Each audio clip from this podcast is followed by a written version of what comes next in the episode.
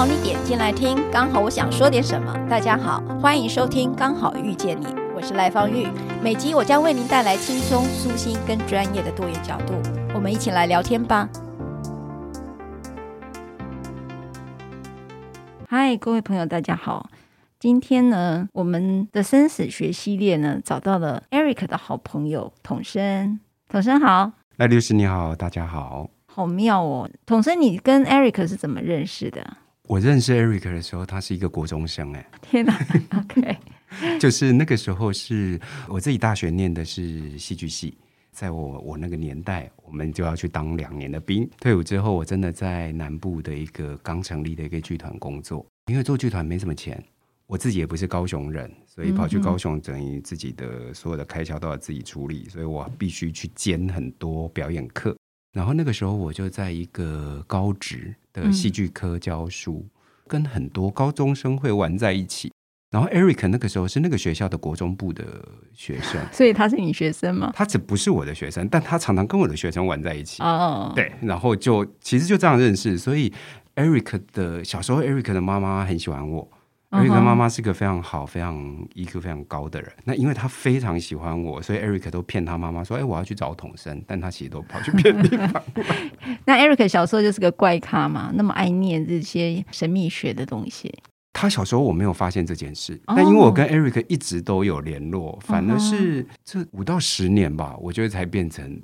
我一直觉得他的历程非常有趣啦。他不，他不像我，他比如说我一直都还是在不管剧场。电影这样的的的范畴里，但 Eric 有时候就会跟我分享说他去接触了什么，然后我就觉得超有趣。然后因为 因为他的表述方式是一个我非常能接受的资讯的方式，嗯，所以很多事情，比如说我在外面听过什么，然后我就问他，哎，他讲完我就全部都通了，嗯，就他的他的描述是我非常非常佩服的。然后当然也包括他发了疯似的追求。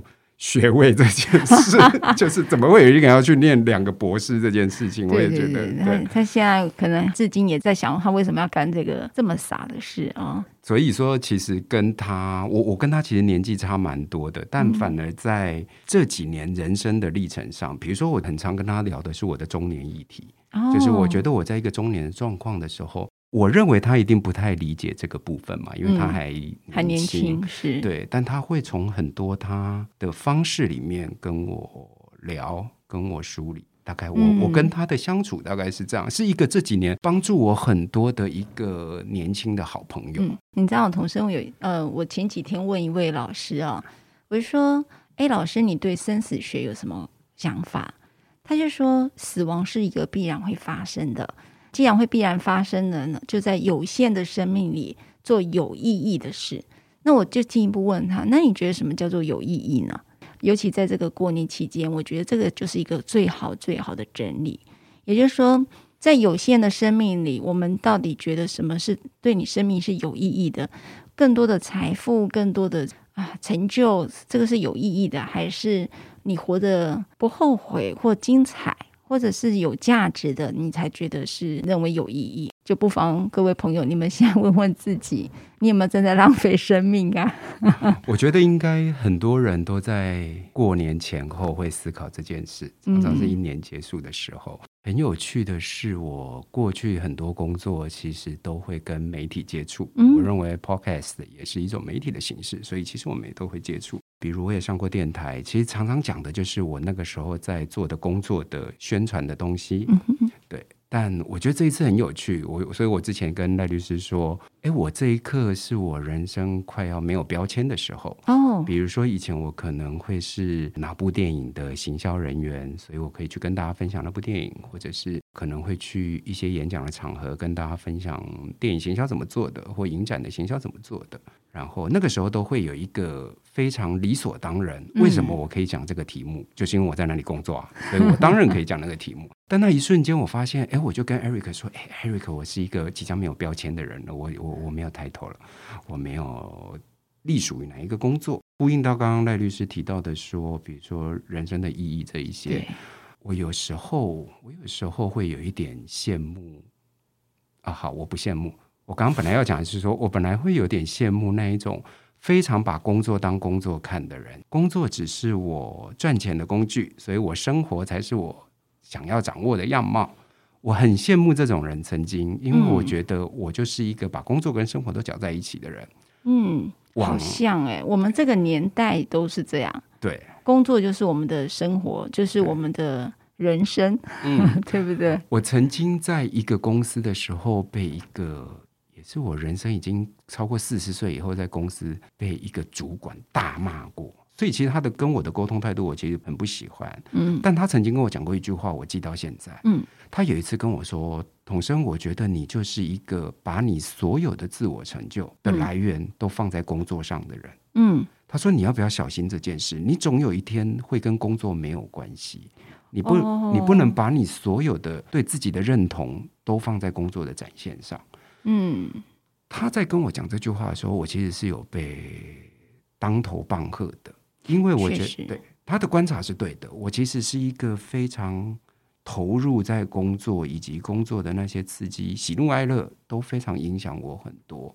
但其实我们理性的看，我们知道生活不会只有工作，嗯哼，你一定还有很多的面向，跟朋友的相处、跟家人的相处、跟伴侣的相处、跟宠物的相处，嗯、或者还有你自己的兴趣这些事。所以在被当头棒喝是五年前的时候。嗯我有开始意识到这件事，所谓生命的意义。刚刚赖律师一开始讲的生命的意义，像我们这种就是一直在思考这件事，嗯、一直一直在思考这件事。你知道哈，就是呃，把工作当做你的人生，当做你的生命这件事情在，在呃五六年级生常常都有这样的一个概念，所以一辈子大概就是一个工作，不太容易转换的哦。然后我记得那时候我跟一个年轻人在谈的时候，有个年轻人就跟我说：“赖律师，你应该。”这么想哈，你有没有想过你？你大家我们都想说退休，我们辞职哈，从这个退出江湖哈，就是退休哈，好像才开始可以游山玩水。可是你有没有想过，其实，在你现在的状态、工作的状态，其实你就可以开始过一个好的生活品质，而不是等到整个没有工作了再来游山玩水，而是一边工作就应该一边游山玩水。你知道那时候很突破我的观点，就是。哎呀，哎呀，你们这些年轻人就是月光族，就这么来的。可是，但他讲的又好有道理，因为我们确实把自己生活品质过得很差，因为我们大概二十四小时，但大家都讲东方人最喜欢工作了嘛，就觉得好像我的存在价值都是在工作里面彰显。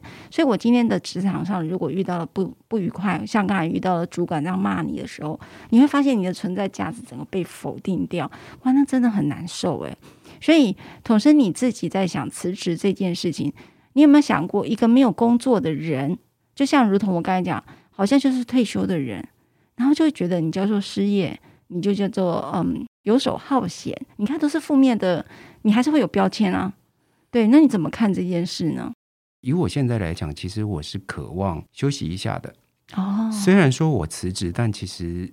如果没有意外的话，我是不会进入退休的状况。是，就可能一段时日过后，其实我会再投入下一个工作里面。是，可是也因为就像赖律师刚刚说的吧，我们这种五六年级生，其实我们在生活的时候就是卷入了所有工作的事情。嗯，有的比如说这半年来自己的心情上，很多身边的好朋友就会说：“啊，童生你要不要想一想未来？什么想一想未来？”然后。不行，我们卷在工作里面，我们怎么会有脑子去想未来的事？对，我觉得非常非常可悲，非常非常可悲。其实应该是要有一点配置，把它错开来。刚刚那律师讲的那个很有趣，因为我我觉得我很开心，我的工作都大部分都会遇到源源不断新鲜的肝。进来燃烧他们的 他们的热情。今年今年有一个年轻人，我跟他在一个工作场域是认识的，但其实没有跟他太多互动。但他可能觉得我相较于比较安全，所以他在离开之后，有一次他传了一个讯息给我，他说他想问我一个问题，方不方便跟他聊一下电话？后来我就跟他聊。他跟我的工作结束之后，他去了一个国片的宣传，他想问我说，国片的行销。是不是工作都是每天每夜？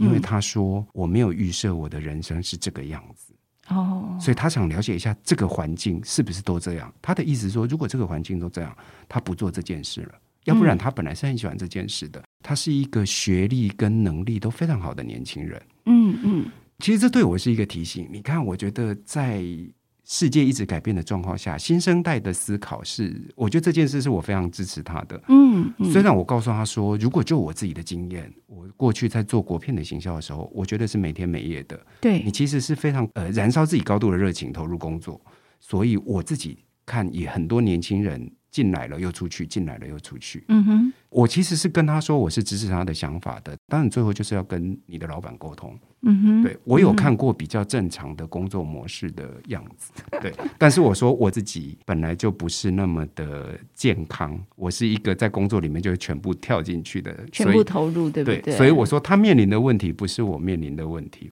但我理解他的选择。所以我常常很感谢我的工作是有很多年轻人在我旁边的，所以我们就可以互相这个世代沟通一下。对，对，你知道我们有时候这个五六年级生老是觉得年轻人好像是一个异态。太足了，就是常常换工作了。可是实际上，从这个新世代的啊，这个新世代其实也，我刚才讲的比较年轻的，也该三十几岁了，也不年轻了哦。就是至少他们在这里头有跟我们五六年级生不一样的想法。就像童生在讲的，呃，你也只是一个暂时的逗点而已，它并不是你在这个呃职场上的据点。这个离职，你到底是怎么去？判断你，你知道吗？有有时候婚姻就这样哈，辞职有好多种嘛。我要辞掉我的婆婆，我要辞掉我的老公，辞掉我的媳妇啊什么的哈。就是你辞掉，我们每个人身上都有很多的标签：为人父、为人子、为人母。呃，你为人主管或者是什么之类的。就说你的辞职本来就有很多的身份。那你现在辞的是一个职场上的辞职，那可是你知道，就像婚姻关系哦，有时候关系再烂，但勉强可以用，你知道，还可以当马步用嘛。你怎么样去判断你要不要辞职呢？我想赖律师也是，像我们这种百分之百投入在工作的人，即便想生活上的这些事情，还是把工作的技能拿来用。我必须说，我过去很长的时间在做行销的工作，嗯哼，我会不断的在工作上要求同事或提醒同事们说，当我们要讨论一个。答案的时候，我们必须先把问题想清楚。哦，把问题想清楚。其实我觉得大家可以回忆一下自己在会会议室开会的状况，有多少时候我们其实不断的在那边讨论那个答案是什么？其实讨论到最后，你其实根本忘了题目是什么。嗯，或者我们甚至从来从来没有搞清楚题目是什么。嗯哼，我自己在这一次选择决定离职的两个月前。已经跟身边的朋友聊了一一一些时候了，然后我记得有一个礼拜五，我就是告诉我的朋友们说。我决定我会提离职。嗯哼，礼拜五讲完之后，过了六日，礼拜一的时候，刚好我这一群朋友有一个人就说：“哎，统生，你说的是真的吗？”然后我就告诉他说：“哎，你的问题来得很好，因为礼拜五上个礼拜五我跟你讲我一定会走的时候，那个时候我觉得我百分之九十五一定会离职。可是经过那个六日两天，我刚好都没事，在家里思考这件事。嗯、我说到我今天早上要上班的时候，我发现我想离职的念头只剩百分之七十五。” OK，然后当有这个下降的时候，我在想，我第一个惊觉的是，哦，所以我还非常相信这个工作，我还非常热爱这个工作吗？我才发现不是，原来我要处理的问题，其实是我自己在这个时候职场中断的时候的自己的不安。哦，所以我就发现，那个时候我在自问自答的题目不再是我要不要离职，而是我在不安什么？嗯，我为什么要不安？当题目变成这一个的时候，我就跟我朋友说：“ 哎，我确定我会离职了。就我确定，因为我发现我的不安跟我要不要离职其实是没有关系的。是我的不安就在于我刚刚前面讲，比如说我在跟 Eric 聊的很多我的中年的议题这件事，其实它跟你要不要离职是无关的。所以我对于我职场上的我认为我必须要离开的那些因素，其实它都存在。嗯，而我的心境是另外一件事。回到一个点，就是。你在焦虑什么？你在不安什么？那个不安跟你的存在价值可能是有关的。那这时候你会用什么方式去解决这件事，而不是跟真的跟离职这件事有关？可是最后你还是离职了，为什么？呃，我要处理的，举例，比如说，假设我现在题目其实是哦，我来面对我的不安吧，我就发现那个不安就是我这个阶段的很大的课题。当我把这个我还在犹豫的这件事拉出来之后，离职这件事我就确定我是要走的，因为势必我那个时候那个念头的时候，就已经有一些东西是我觉得我不相信了。其实我我自己很习惯用这个动词是相信。嗯，像我们这么投入工作的人，我觉得必须相信我在里面从事的价值，我才有那个动力继续做。明白。对，这几年我对自己的训练是所有的东西都是因为我。这句话的意思是，我我觉得，当我们情绪上来的时候，尤其职场上这么高压的环境，我们会有很多时候，不管对主管、对老板、对谁、对下属、对同事的不满，会有一些情绪上的反应。当情绪过了之后，理性回来的时候，我会提醒我自己：如果我不是受害者的时候，我会怎么看待这件事？嗯哼，我必须说，我决定离职里面一定有对组织的文化或者老板的观点其实是不一致的地方。嗯哼，会不会有情绪？有。可是当情绪过后，回到我自己，我不是受害者的时候，我怎么看待我在职场遇到的事情？嗯哼，这也是，比如说我在现在这个工作待了三四年了，其实有一些问题，在此刻我决定要离开，这个问题是我已经面对了三年了。而这三年来，我自己有没有用我的方式，用我现阶段能力可及的方式去试着去改变沟通或什么？诶，其实我都做了。嗯哼，现阶段的我，我觉得我试了一段时间了，所以我觉得那方面的部分差不多，我确定了。而这个决定是必须很清楚，我自己告诉我自己，我没有站在受害者的姿态所做的决定。明白，这也是我自己的体悟的经历。我觉得我不想要把我的 power 交在别人手上。这句话的意思也代表，我不会让别人来帮我做决定。所有的事情发生在我身上的时候，它都是因为我，而不会是因为别人。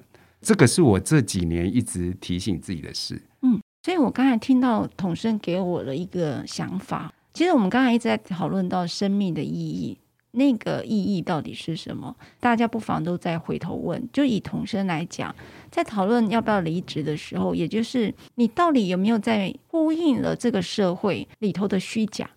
你是不是用你自己的生命在满足了这些虚假？然后抓住了那些虚假，以为那才是你要的，但是它是假的。我举个例子，就是说，呃，有没有加薪了，或者是主管有没有肯定你了？这是你生命很重要的事吗？它可能是一个接地气的生存上的事情。但是如果回到你很核心的价值的时候，我自己怎么看待自己的样子，并不是由你长官来评价我，不是你来给我分数，而是我统生在给我自己分数。那么我自己在这件事情上，我怎么评估自己？所以我不用去讲你这些人怎么看我，怎么遇不到伯乐啊？我这个千里马怎么为什么没有看到伯乐？而是我自己本身，我有没有看到自己的价值？那在这个环境当中，是不是你的真实会是什么？而在这里头有没有可能让它发生？这个环境有没有允许你发生？我再举一个大家可能更可以接近，就比我们婚姻案子来讲。就是说，我们可能会觉得嫁给一个老公很有钱，你就以为我就变成了 somebody，可是你会越来越空虚，因为你发现好像有钱也并没有让你安定下来。那到底原因出在哪里？哦，原因可能出在他是虚假的，所以你就越想要去掌控住你的老公，让你觉得你自己是被爱的，可是那可能都是假的。你越掌控，就越得不到这件事。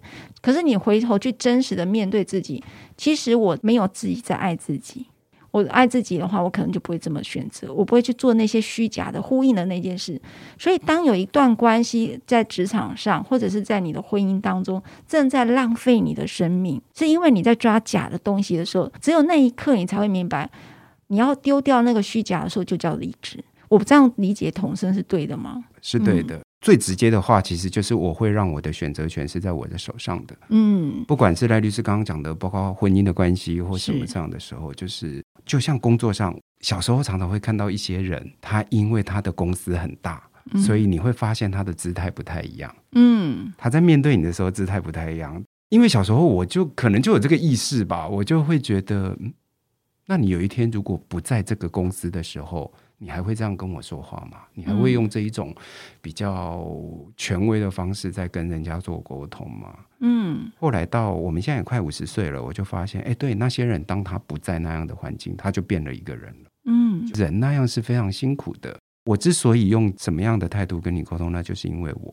常常我有时候觉得心灵鸡汤里面的讲爱自己，嗯，讲心灵鸡汤这就已经是个负面的字眼了。的爱自己，其实。不断咀嚼、反刍、怀疑的人，其实我现在是非常相信这件事的。哦，真的吗？嗯，对，他是需要这个 power，这个 power 一定要在自己手上，你才不会去怪别人。怪别人太容易了，嗯，可是怪别人对于事情、对于你自己不会有任何的改变。如果赖律师再问一次，我为什么要离职？我有太多人可以怪了。对，我可以觉得我自己其实是才华能力无限的，可是环境怎么就没有成就我呢？就没有伯乐呀？对，怎么会没有人赏识我？我这么优秀，然后对，但不是。即便我要离开这个工作，我还是觉得我在这里面做到了一些成绩。即便没有成绩，我还是觉得我完成了三四年的一个工作。嗯哼，看你自己用什么视角去看这件事。你知道，童生，我是一个离职很困难的人。那个困难点，先看童生你怎么去跨过那个门槛。第一个，我不知道下一步路在哪里，犹豫要不要离职的时候，就会出现骑驴找马，好像骑着骑着也骑又骑过了五年六年啊，你就不知道没看不到尽头，因为你还没有找到一个你觉得。好像会更好的一个工作，而且我觉得我应该会满意的工作，所以我很多的不确定性。第二个，我有个门槛是，就我这边做了三年，也许我就只做了一年。那我现在的离职是不是觉得自己太没有承担了，抗压性太低了？所以我现在就离职，这样子我的履历表看起来是挺难看的，啊，长久性不高。那第三个是，对于我现在这个不好这一件事情。我觉得可能是我自己有问题，跟这环境也没关系，也许过了就好。我也会在等待一个明天会更好 这样的状态下，离不了，就是说这个断舍离难哦。我刚才讲那三个就会是个门槛，那你又怎么去度过这三个门槛？看你要成为什么样的人呢？就算你觉得占星、人类图那一些 神秘学的东西不科学，其实赖律师刚刚所有的提问，其实就是你要成为什么样的人。嗯，这个话的意思是，回顾我的职涯，我其实是一个年轻的时候非常频繁换工作的人。哦，我大概频繁的，对，我做了一年，我就换公司。OK，我知道我年轻时候的原因都是我觉得差不多了。嗯，我觉得没有更好玩的。哦，不好玩了，哎，对对对对，我觉得年轻的时候没有太大的压力，就像我鼓励我的年轻同事，我有时候说，你现在去冲撞一些事情，你损失的不过就是你一个月才三四万、四五万，有什么关系？嗯、你现在又不是一个月三十万，然后你那个冲撞完如果没有，你就一个月损失三十万。所以我那个时候年轻的心态其实就是这样，反正就下换下一个工作。我的运气是好的，嗯，所以我的这么忙频繁的 对的换工作的结果，其实都会有下一个工作出现。不是每个人都可以跟你一样 lucky 啊。对，所以我说，大家可以回顾一下自己的朋友、同学，在华社群平台、脸书、IG 的时候，是不是有一些跟你同年纪的人？其实大家在上面有很多工作的抱怨，嗯，可是他们还是在那个工作。是啊，是啊。所以我觉得，看你要成为什么样的人。就是一直不断发牢骚的人吗？对，但每个人对于工作的目的真的不一样。就像我刚刚一开始说，我还是会很敬佩那一种把工作跟生活切得很开的人。嗯，我觉得那是一种把自己照顾的很好的状态。是是。那他对于工作的投入也不会有有有减损。可是我觉得他选择了这样的人生也是 OK。那我很清楚，经过我自己实验了这么多，我跳出来讲一件事。我在二十几岁的时候，有一次朋友在清谈闲聊的时候，嗯、大家聊到说想要成为什么样的人。嗯哼，天哪！你看我二十几岁居然会聊这种话题。然后我那个时候不知道哪里来的灵感，我就讲了一句话。这句话我到现在还在讲。是，我说我想要成为一个有影响力的人。哦，二十几岁我讲这句话的时候，我想象的影响力那个画面是我站在小巨蛋上，哦、类似类似这种状况，在那边表演啊，或许表演，或许就是或者是神棍面魅惑大众。这么多年演绎下来，我的人生也有一些改变，或者有一些我认知必定的局限的时候，我发现这个信念我没有变过。可是我更珍惜那一种直接跟我工作的人，我希望我可以影响到他们一些观点或看待事情的方式。这件事其实我一直很努力在做，然后我发现在这件事上我有成功，所以这个是我看待我自己想要在职场上成为成为什么样的人。嗯哼，多少的年轻人会被斥责他莽撞的做了一个工作上的决定或什么？可是我从来不做这件事。我非常鼓励年轻人稍微莽撞的，嗯，去冲刺一些事。对，我常常讲，我给的理由是，我觉得每个人的状态真的不一样。是很多我们对外部的联系，大部分的公司会说你不可以跟人家吵架或干嘛，我都会鼓励我同事说，你就去吵吵看啊！你不趁你现在二十几岁吵，你搞不好你会发现你的人生就是用吵都会赢，或者你就去吵。你就会发现我反吵必输，你就会找出一个比较好的方式解决。可是我说你在这么年轻的时候，你都不试，你会不知道你自己适合什么样的方式跟人家沟通。但大部分我这样讲完之后，没有一个年轻的同事会去吵架，会去吵架就只有我。所以你觉得去冒险？去试看看，去莽撞看看。就即便别人怎么样贴标签，因为刚才童生在讲，这是一个去标签的你的一个觉察的过程，所以等于说，即便年轻人频繁换工作、辞职，呃，你觉得这个其实都是鼓励的，因为更多的体验不同的一个职场上给你的刺激，只要它够是让你觉得你是有意义的人，对吗？是这样的一个感受。嗯，或者我们透过频繁的换工作，我会认识我自己。哦，认识我，我会认识我自己。我觉得我们在年轻的时候讲出我要什么有点难，但我经历了 A 公司的文化的不合，我会知道哦，我不会在一个不太让年轻的同事讲话的工作环境里面工作。嗯，我进去的是一个成功的电视台，但我进去我发现，哎，如果我是个专员，我其实是不太被允许讲话的。嗯，他希望你就做就好了，你怎么会有意见呢？但我发现这件事对我非常的不舒服，嗯，然后我就会知道，哦，原来我是一个想要的职场文化是一个大家都能交流的状态，所以我经历了那个工作之后，我就会特别小心这件事。嗯，对对，这是我自己的经历。但后来我还是去了这样的公司，然后就被就被 fire。你讲的是我知道的那个吗？对对对，对。所以我觉得，那你那时候的体悟是什么？去到那个大公司，而且带着很多的那个光环，然后你明白去接近那个朝圣的感觉。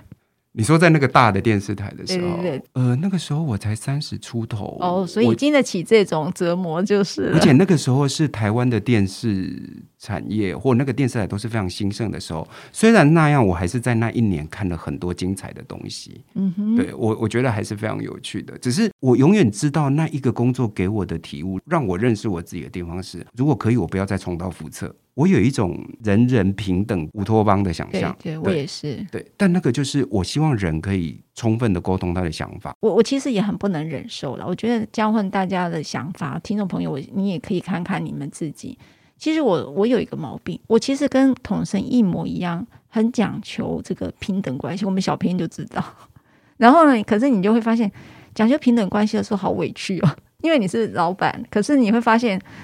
好像连总机都比你大，你知道吗？我就觉得说，哦，你们搞得好像都是我老板一样啊。因为我很重视的是伙伴关系，我们是带着同样的理念在做这份工作。可是所有的企企业管理啦，或者是一些管理文化啦，大家可能看一些他们那些出的那些书了哈。我其实很不能接受那种阶级式的。那种父权式的，我可以接受工作的分配，在那个工作的位置上面享有那个权利，但是呢，在这个之外，大家都是一个像这个你三权分立一样，你知道吗？是一个互相合作的一个状态，并不是谁去制衡谁，也不是谁去管理谁，好像有一个阶级，所以我不太能够接受这种所谓的阶级文化是在很大的组织下最常态的。然后，所以好像他是主管，你就得要去巴结啦，巴拉巴拉的哈。所以我其实蛮支持童声的伙伴的平等关系，这个是大概一直是我对于组织的一个理念。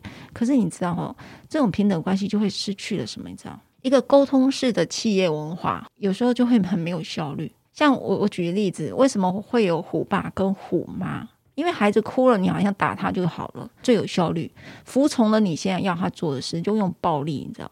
你知道这个很糟糕啊。可是你知道，我们现在也都是在干这种事啊。我就是说，这整个社会不是都在干这种事吗？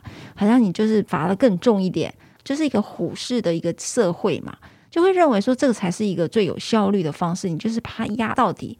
沟通式的话，它其实花很多时间。你要跟孩子沟通，你为什么哭？然后你为什么呢？要沟通很久很久的。同样的，在这种组织文化里头，你用沟通式的时候，你会发现沟通是需要很久时间的。所以有时候那种阶级管理会快。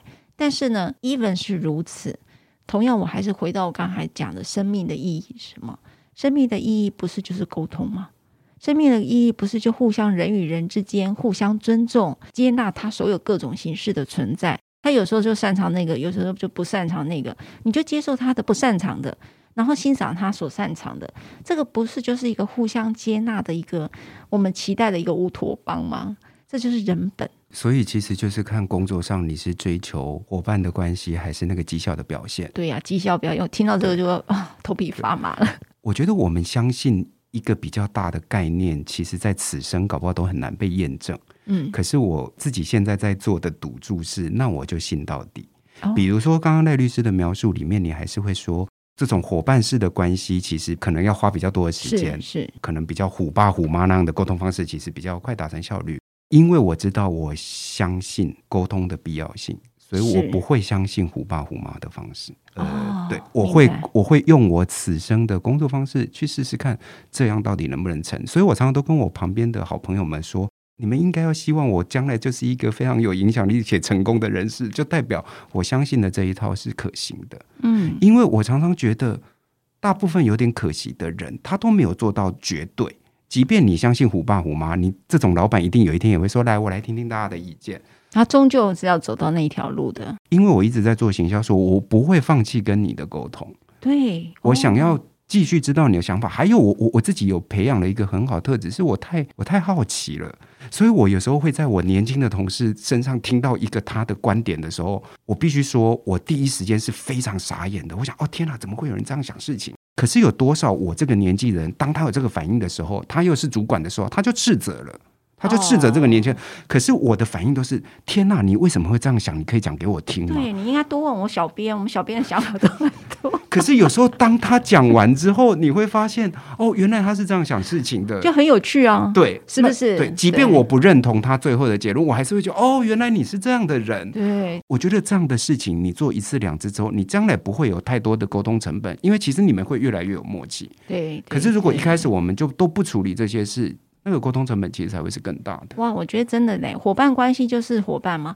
那你就是多一点的了解对方，然后采取你们互相可以理解的沟通。对啊，同事就是人，他又不是机器，我又不是买一台机器来让他帮我生产赚钱。对，然后每次会问那个 KPI 是什么？哦，我每次还是要问啊，我相信这件事真的哦。对，但我 但我觉得组织的文化是是真的展现在人跟人之间的的状态上。但我面对我现在的工作，决定要离职这件事情，事实上是是我一直挂在嘴边的，相不相信这件事情？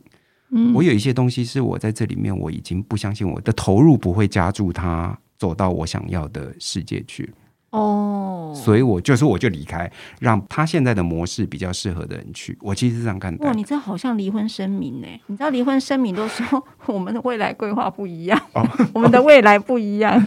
所以我们就要离婚，也就是说，这个地方你会觉得不会因为你而变更好，因为你们两个的未来规划的样子就是长不一样。不敢讲更好，因为更好好像我在攻击另外一边。但我的意思是说，哦、尤其我我现在的工作其实一个没有无所谓比较好不好，但是就是你想要它是长成什么样子的。那我觉得我有一个我心中希望它的方向，但显然跟老板的方向不一样。那试了三年，我觉得哎，差不多了。那当然，另外一个回到我自己的思想上，我也想再去试试看别的东西吧。嗯，嗯，总是这生命有很多可以值得探索的地方。虽然我们一到中年，但是更要把握各种的探索，对不对？嗯。所以辞职的本身对你来讲是什么样的意义呢？哦，好大的题目哦。嗯，我觉得我在这个事情上发现了我在职场的状况有很多的轮回一直在出现。嗯，所以其实我前一阵找 Eric 聊的就是，我发现我一定有什么东西，因为很多样貌，呃，我们讲白了吧，就是比如说工作上的冲突的模板，其实是回顾到我年轻的时候，它其实是一直出现的。嗯，到了快五十岁之前，觉得我好好来梳理这些事情，目前没有答案，我现在好难回答这一题。统生刚才在这里头有聊到换工作，有时候是借由换工作来认识自己，所以我丢了统生这一题。那辞职对你来说是什么？统生就很有趣的会回到他自己身上来讲，就是离职的本身到底对自己的意义会是什么？然后你会看到了一个 pattern，嗯，那个 pattern 到底是什么？你看这两阶段，他还是回到认识自己的路上，嗯，他还是在那个路上。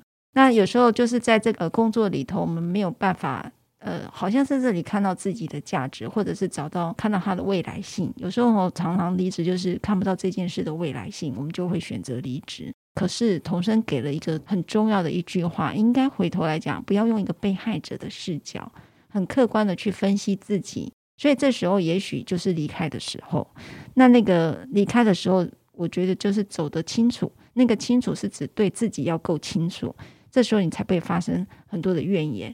我这样理解，童生对于辞职的想法是对的吗？非常正确。不过也还要保留一点，就像 Eric 还是推荐了我一个咨商师，叫我去聊一聊。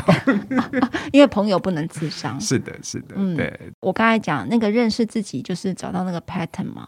随时去跟心理师跟这样的一个专业者对话，我觉得都是一个梳理自己的时候。如果最后一句也给听众朋友关于我要辞职这件事情，童生有想要给朋友什么样的一句话呢？我马上有一个答案，就是我觉得人骗不了自己的。嗯，对，所以我们找出我们相信的事吧。人是骗不了自己的，就如同也许有了答案的时候，你就要先想。你记得你的问题是什么吗？嗯，没错，没错。要找答案之前，我们先把问题定义清楚。而 这个问题里头，你不要用被害者的视角。嗯，断舍离的本身就是找到自己的另外一部分，那是跟自己的重逢。好，谢谢童生，谢谢你，谢谢，谢谢，谢谢，拜拜。拜。如果你喜欢我分享的内容，欢迎订阅。想请我喝杯咖啡，欢迎打赏。我们会全数捐给儿少全新会。如果你想要更了解儿少全新会，在每集详细内容都会有介绍。大家下次刚好遇见时，我们再来聊天喽，拜拜。